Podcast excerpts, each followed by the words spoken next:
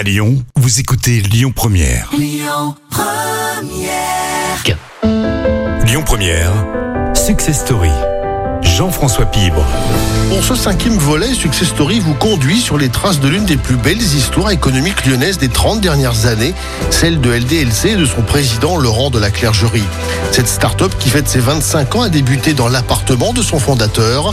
Au fil des âges, LDLC qui compte 1000 salariés pour un CA de 500 millions est devenu le leader français de l'e-commerce informatique. La semaine dernière, nous avons évoqué les origines de l'entreprise, ses premiers clients, ses premières réussites, sa première boutique. Cette première boutique servira de rampe de lancement avant le premier tournant. Nous sommes à l'aube des années 2000. Ce qui va faire enchaîner la suite, c'est une histoire d'un autre entrepreneur qui était euh, Alexandre Dreyfus, qui, avait créé Cybergone et qui était client de la boutique et qui équipait tous ses serveurs chez nous. Et un jour, il arrive à la boutique et il me dit Laurent, euh, je vais passer sur Capital, sur M6, ils suivent ma levée de fonds. Je regarde, ce sera génial, machin. Donc je regarde le dimanche soir Capital, je le vois lever ses fonds, il lève 3-4 millions d'euros. Et je reviens à la boutique le lundi et je dis aux autres, mais on est complètement bêtes, nous on le fait pas. Ils me disent, mais Laurent, on a une boutique d'informatique. oui, mais on a un site internet, les autres ils lèvent tous des fonds et nous non. Donc on va aller lever des fonds. Et donc on part dans cette idée et je suis déjà vu un peu comme un fou dans la boutique. Et puis finalement, on est rattrapé par le travail et on ne va pas lever de fonds, on ne fait pas le dossier, on prend pas le temps.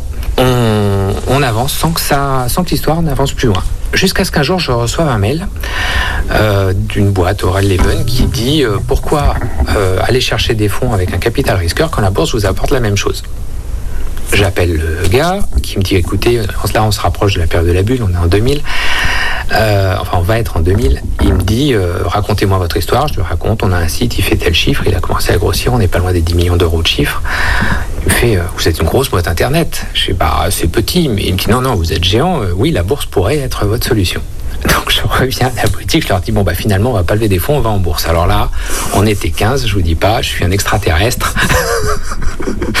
Cette fois, s'ils pensaient que j'étais fou, ils en sont sûrs. Mais malgré tout, on va le faire et on va rentrer en bourse en avril 2000 et on va lever 3 millions d'euros. Après cette entrée en bourse qui permet à LDLC de grandir et de passer d'un entrepôt de 300 à 20 000 mètres carrés, l'entreprise que l'on pouvait croire lancée va connaître son premier contretemps. Là va y avoir un premier clash. Euh, parce qu'en fait, le déménagement, on prend un grand entrepôt, on se dit... Jusque-là, il faut savoir qu'on a tout géré nous-mêmes. Euh, on s'est jamais posé la question, on s'est jamais fait aider, on est une équipe de jeunes, on est passionnés, on va à fond. Euh, ça nous a posé d'ailleurs des problèmes, la compte a été paniquée à des moments, il y avait des trucs, on était un peu en retard surtout, on avançait plus vite qu'il ne fallait. Euh, et là, on se dit, bon, on va prendre un gros entrepôt, on passe d'un entrepôt qui faisait 2000 mètres carrés à un entrepôt qui va en faire 20 000 gros investissement. Et là on se dit bon non, on va pas faire ça tout seul. On prend un prestataire externe pour nous aider.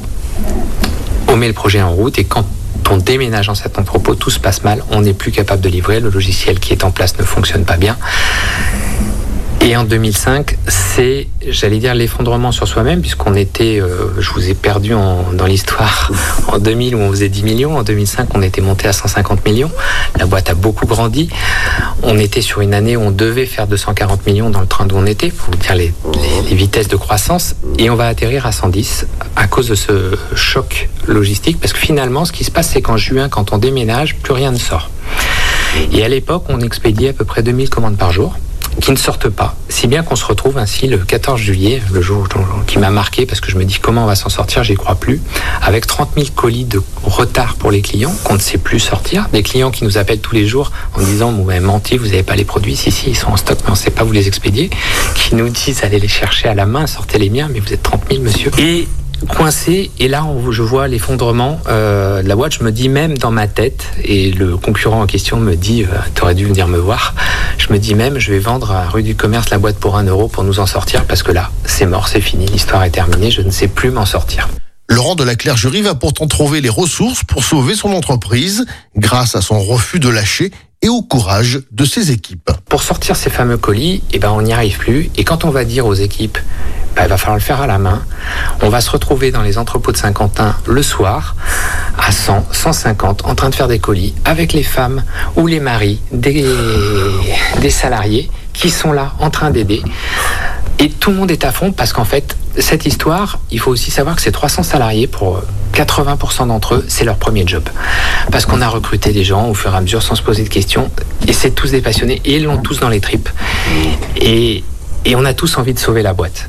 Et il y a une énergie à ce moment-là qui est incroyable et qui fait que ça, bah, tout ce qu'on a construit ensemble, il faut surtout pas que ça s'effondre et ça va être sauvé par cette équipe au global qui va. Même si, si on prend ensuite la suite, il va y avoir euh, la société a perdu beaucoup d'argent, il va y avoir des départs. Euh, c'est déchirant parce qu'en plus, euh, c'est des gens avec qui on a tout construit, mais qui partent parce qu'ils ont peur, parce qu'ils ont d'autres opportunités, parce qu'on ne peut pas les augmenter quand ils demandent une augmentation, parce que la société n'a pas les moyens. Mais qui garderont tous le souvenir et qui m'ont même écrit des années plus tard en, en disant Je suis super content de voir que tout a continué, et même si moi j'ai fait autre chose, je suis avec vous. Et puis on est tous tellement passionnés qu'on va bosser des nuits entières sur le logiciel. Moi personnellement, je me rappelle, ma femme s'en rappelle, d'un soir, euh, je suis en train de... Enfin, ça, ça ménage dans ma tête, je, suis là, je peux pas laisser le truc faire. Et je dis à ma femme, il est 23h30, je lui dis, je pars à la boîte, faut que je travaille. Elle me dit, mais qu'est-ce que tu vas faire? Tu reviens quand? Je dis, bah, je sais pas, dans deux jours, dans trois jours. Et je vais passer trois jours, nuit et jour, à bosser sur le je vais reprendre mon, statut de codeur à bosser sur un des nœuds de la boîte qui, est le bug principal pour automatiser ce truc, pour reprendre la main dessus et pour faire que ce petit, truc qui, est rouillé, on va dire, enfin qui fonctionne pas, fonctionne. Mais parce qu'on est tous là-dedans et je vais refaire ce process et les autres vont être derrière pour que tout fonctionne bien derrière. Et ça ne pouvait pas tomber parce qu'il y a une énergie qui fait que ça ne peut pas tomber. Et, ça, c'est quelque chose qu'on va retrouver dans l'histoire de la boîte. Hein. Plein de moments quand il y a des difficultés, il y a cette énergie de la boîte parce que on ne fait qu'un. C'est un projet qui est effectivement le projet que j'ai initié, mais il y a, il y a un collectif derrière tout ça qui est impressionnant. Ce collectif reste aujourd'hui l'ADN de LDLC qui va surmonter cette première crise pour mieux se réinventer et progresser. À suivre la semaine prochaine dans Success Story. C'était Success Story avec Sixième Sens Immobilier. L'immobilier à haute valeur partagée. Écoutez votre radio Lyon Première en direct sur l'application Lyon Première, lyonpremière.fr et bien sûr à Lyon sur 90.2 FM et en DAB+. Lyon Première